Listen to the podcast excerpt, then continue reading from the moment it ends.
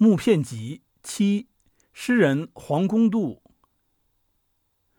清末的诗人中间有一个人为我所最佩服，这就是黄公度。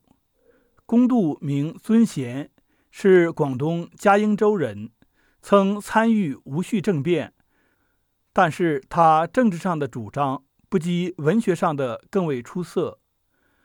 不过讲到诗的问题上，我是个外行。我所以佩服他的，还因为他的学问与见识。古人所谓“买椟还珠”，我其实是难免这句话的讽刺的。黄公度的著作有《日本国志》《任静庐诗草》和《日本杂事诗》这三种，都亦有课本。《日本国志》和《日本杂事诗》看似平常。这里却有黄公度的特色。第一，是因为他对中国文化有研究，看日本继承中国文化的地方特别清楚，也很有兴趣。第二，又因为他懂得心学，知道凡事应当革新，所以他对于改革能够了解。这两种特色若不能具备，一个人的意见便不免与偏。杂事诗定本序有云：“与所交多旧学家，伟言锋刺，资皆太息，充溢于吾耳。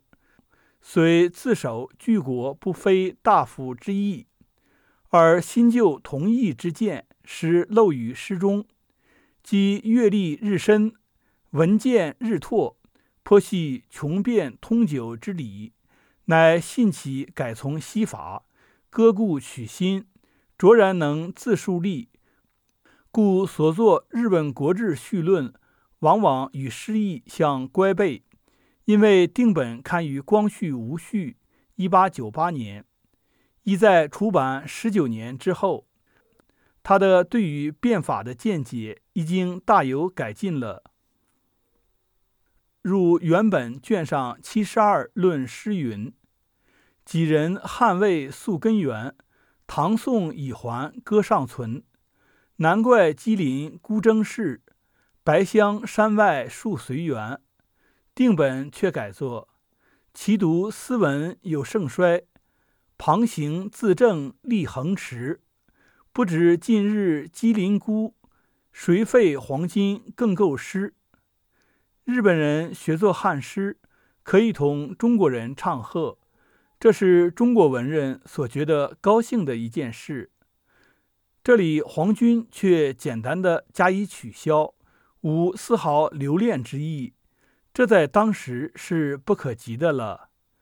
任静庐诗草十一卷是他的诗集，其特色在实行他所主张的“我手写我口”，开中国新诗之先河。此外，便不是我所能说的了。我以前得到一种抄本，朱纸绿色纸格，每半页十三行，中缝刻“任静庐写书”五字，书签篆文“任静庐诗草”，乃用木刻，当是黄君手笔，书高二十三公分，而签长有二十二公分。印红色蜡笺上，书凡四卷，与刊本比较一下，内容大致与前六卷相同。其中有九十四首乃被删去，当系少作的集外诗，但也很值得收罗。只可惜这个抄本今已失去了。其中也有不少好诗，刊本中有任静庐杂诗八首。抄本原有十首，所删第九、十两首，昔曾抄存，今录于下，也是任静庐的掌故。浮琼访花柳，鸥衣过林家。高玉如人立，书藤当壁折。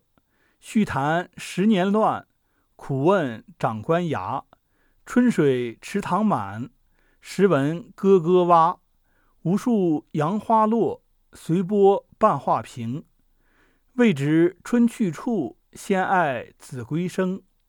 九曲兰回绕，三岔路送迎。鸳梯并鹤鸳，残对草堂灵。